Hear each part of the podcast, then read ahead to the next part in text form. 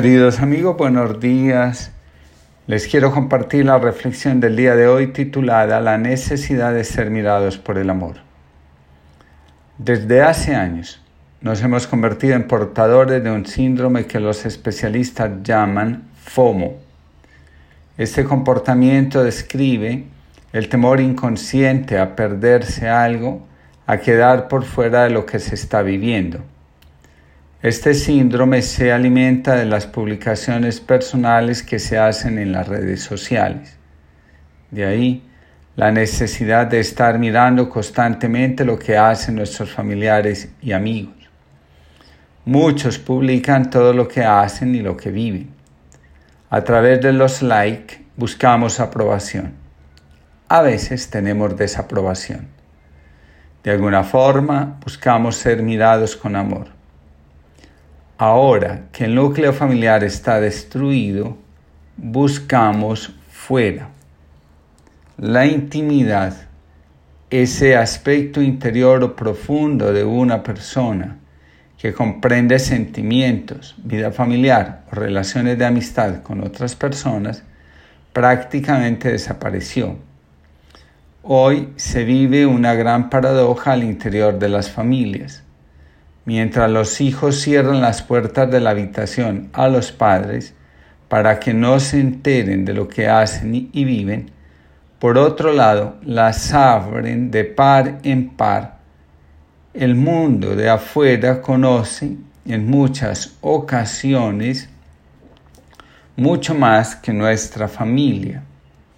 De ahí que muchos padres sigan con perfiles falsos a sus hijos en las redes sociales. Estamos muy conectados hacia afuera y poco, muy poco hacia adentro. En los memes se publica, falló el internet. En la casa comenzó a salir gente de sus habitaciones. Nos abrazamos, lloramos porque hacía mucho rato que no nos veíamos. Muchos están hasta el cuello, como dirían algunos, de consejos y aprendizajes sobre la situación que estamos viviendo. Muchos mensajes hablan de la enseñanza que la enfermedad vino a traernos. Pocos o ninguno nos hablan de lo que la enfermedad viene a denunciar, a poner de manifiesto. Todo acto profético, como dice la Sagrada Escritura, tiene dos momentos, la denuncia y el anuncio insistir en un no solo, no solo deja el acto incompleto, sino que nos muestra que tenemos una intención de ver solo lo que nos resulta cómodo. Hoy nos llaman al aislamiento social.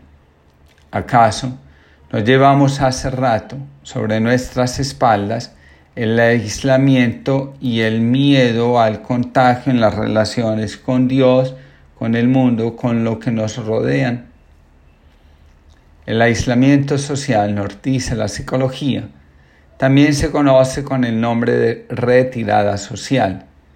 Se presenta cuando una persona toma la decisión, a veces involuntaria, de interrumpir el contacto con los más cercanos y con los de afuera.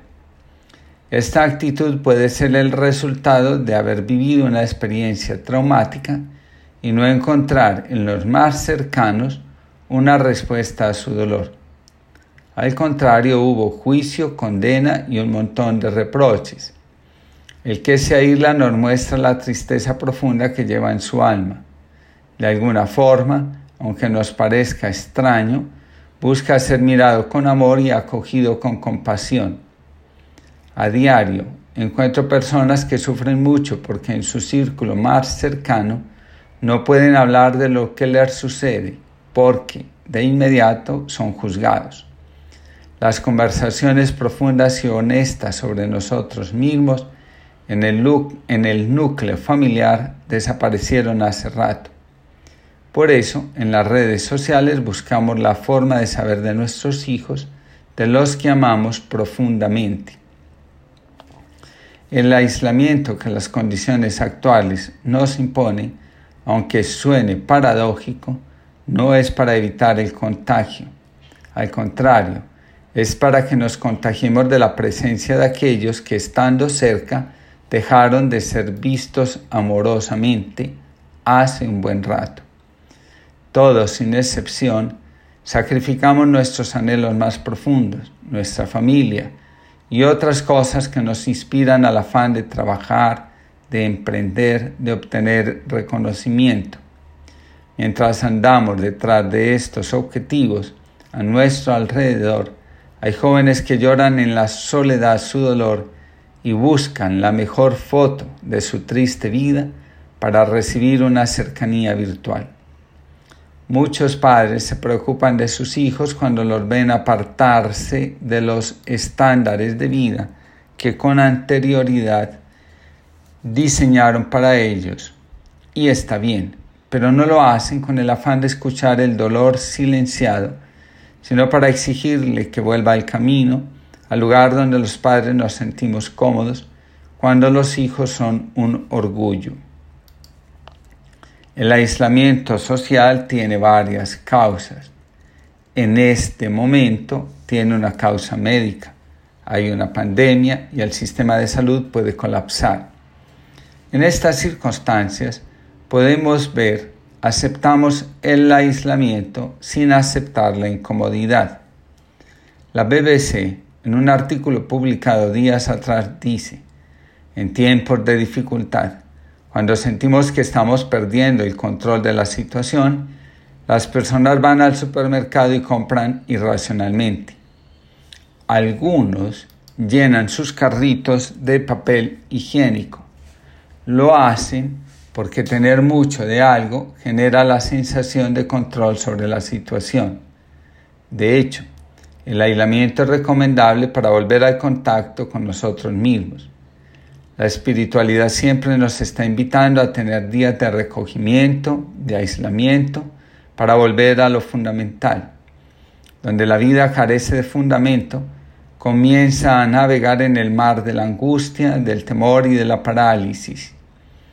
Ahí es cuando la mirada amorosa se vuelve necesaria. Hoy, la vida nos exige mirar con amor a los más vulnerables, especialmente los niños y ancianos. Ambos grupos muestran el dolor del abuso y la marginación que actualmente padecen. El aislamiento pone en evidencia la vida sin límite que pretendemos llevar los que estamos en medio de la niñez y la vejez. Los que están en el grupo de los invulnerables gozan porque a ellos no les va a pasar nada malo. Ignoran que al regresar a su casa están contagiando y matando a quienes aman. Ayer leí la siguiente expresión. La irresponsabilidad del nieto querido mata al abuelo adorado. El que piensa que está bien y se excede solo mira para sí, no da un lugar en su corazón a los demás. Hace pocos días llegó a consulta un hombre totalmente embriagado. Apenas podía sostenerse de pie. El hijo de siete años le había dicho, me voy donde los abuelos, representas un peligro para mí. Cuando le pregunté qué suscitan esas palabras en ti, me respondió, toda la vida mis padres me han tratado como una basura, ahora lo hace mi hijo. Cuando le pregunté, ¿haces algo para evitar que el hijo deje de verte cuando te embriagas? como una amenaza, me responde, amo a mi hijo, pero por el alcohol me hago matar. El dolor que este hombre lleva en su alma, resultado de una pérdida que no supera, es inmenso. A su alrededor, todos se preocupan porque deje de tomar, nadie por el dolor que lleva adentro. A propósito, los padres del desierto cuentan la historia de un hermano que cometió un día una falta. Los más ancianos se reunieron y enviaron a decir al abad Moisés que fuese para juzgarlo. Pero él no quiso ir. Entonces enviaron a uno para que le dijera, ven, pues te esperan todos los hermanos. Y vino.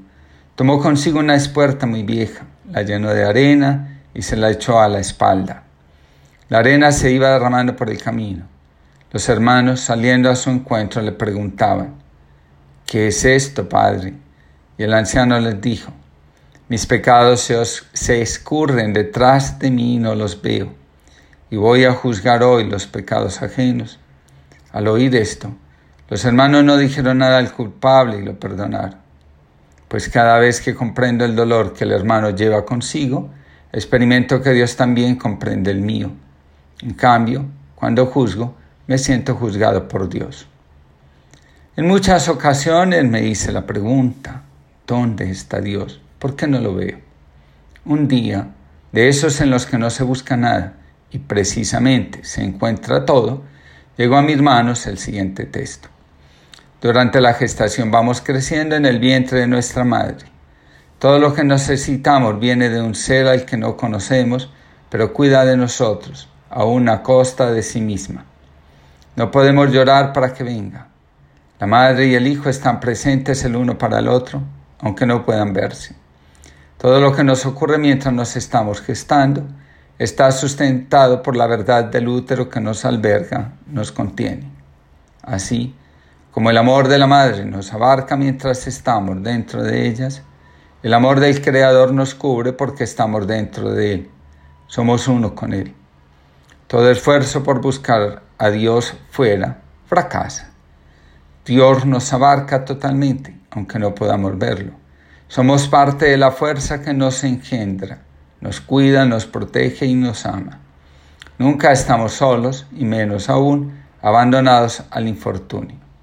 Dios nos acoge, nunca nos aísla ni reprocha nuestras faltas, como lo hacemos con nosotros y los otros. Dios satisface nuestra necesidad de ser mirados con amor. Que Dios los bendiga, los proteja y nos libre a todos del mal.